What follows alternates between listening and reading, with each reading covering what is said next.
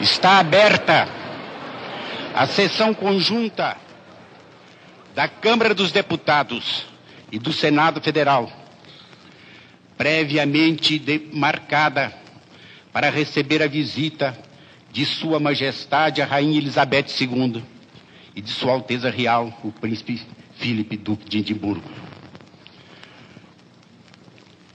Uma comissão previamente constituída pelos senhores presidente da Câmara dos Deputados, presidente do Senado, líderes dos partidos políticos Aliança Renovadora Nacional e Movimento Democrático Brasileiro, no Senado Federal e na Câmara dos Deputados, e presidentes das comissões de relações exteriores das duas casas do Congresso, está à espera de Sua Majestade e do príncipe Filipe Duque de Edimburgo, para tão logo cheguem a este edifício, sejam devidamente introduzidos no recinto. Essa mesma comissão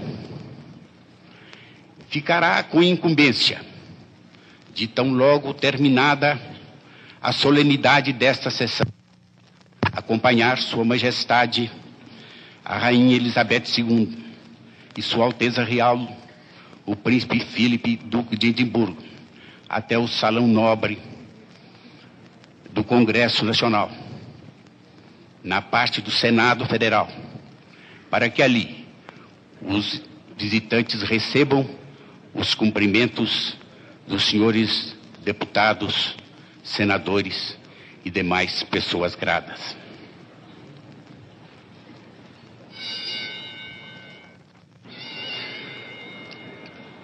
O Congresso Nacional vai ter a honra de ouvir o discurso de Sua Majestade Rainha Elizabeth II.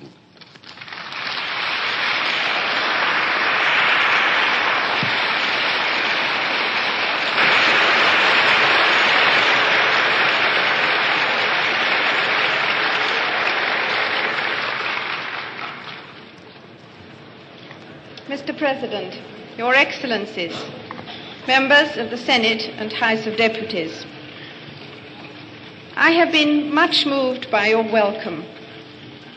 It is typical of the courtesy and generosity which my husband and I have met everywhere since we came to Brazil. I also thank you for honoring us with this invitation to attend the joint session of the National Congress in these magnificent congressional buildings. In 1965, we celebrated the 700th anniversary of the first British Parliament, at which there were seated, in addition to representatives of the nobles and the clergy, ordinary citizens to represent the interests of the cities and towns. Parliament met at Westminster, where the British Parliament still sits today. But its nature and powers are now very different.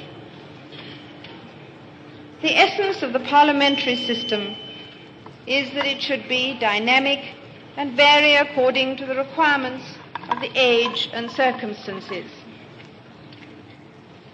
Parliament is the means by which ordinary citizens can influence the way in which they and their country are governed.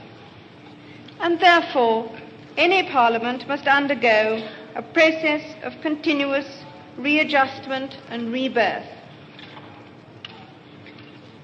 In Brazil, the legislature has to meet special and unique requirements.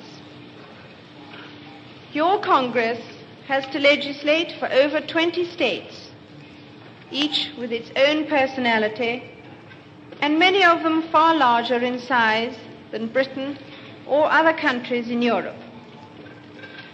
Not only is Brazil vast, but within her frontiers are wide regional differences, geographic, ethnic, and economic.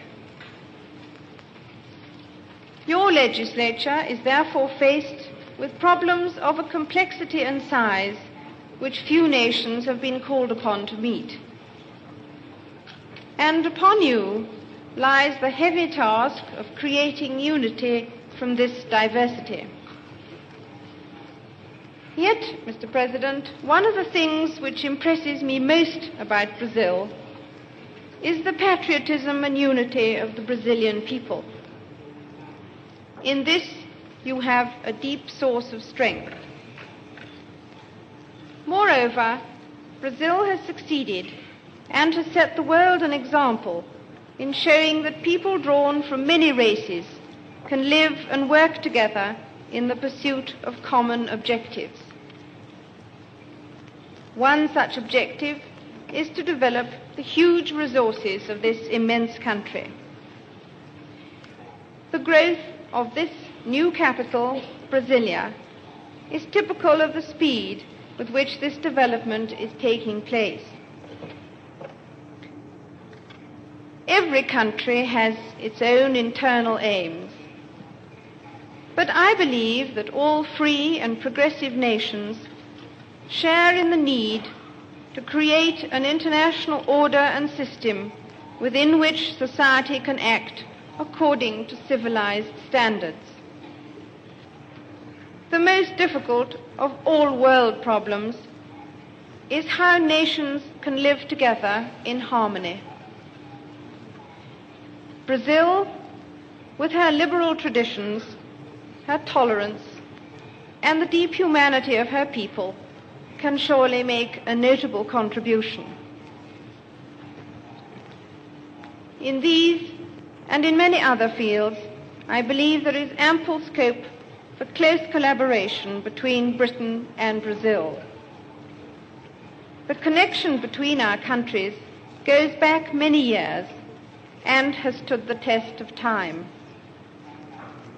I am confident that this friendship can grow and flourish in the future to the great benefit of our two peoples and to the encouragement of peace and stability in the world.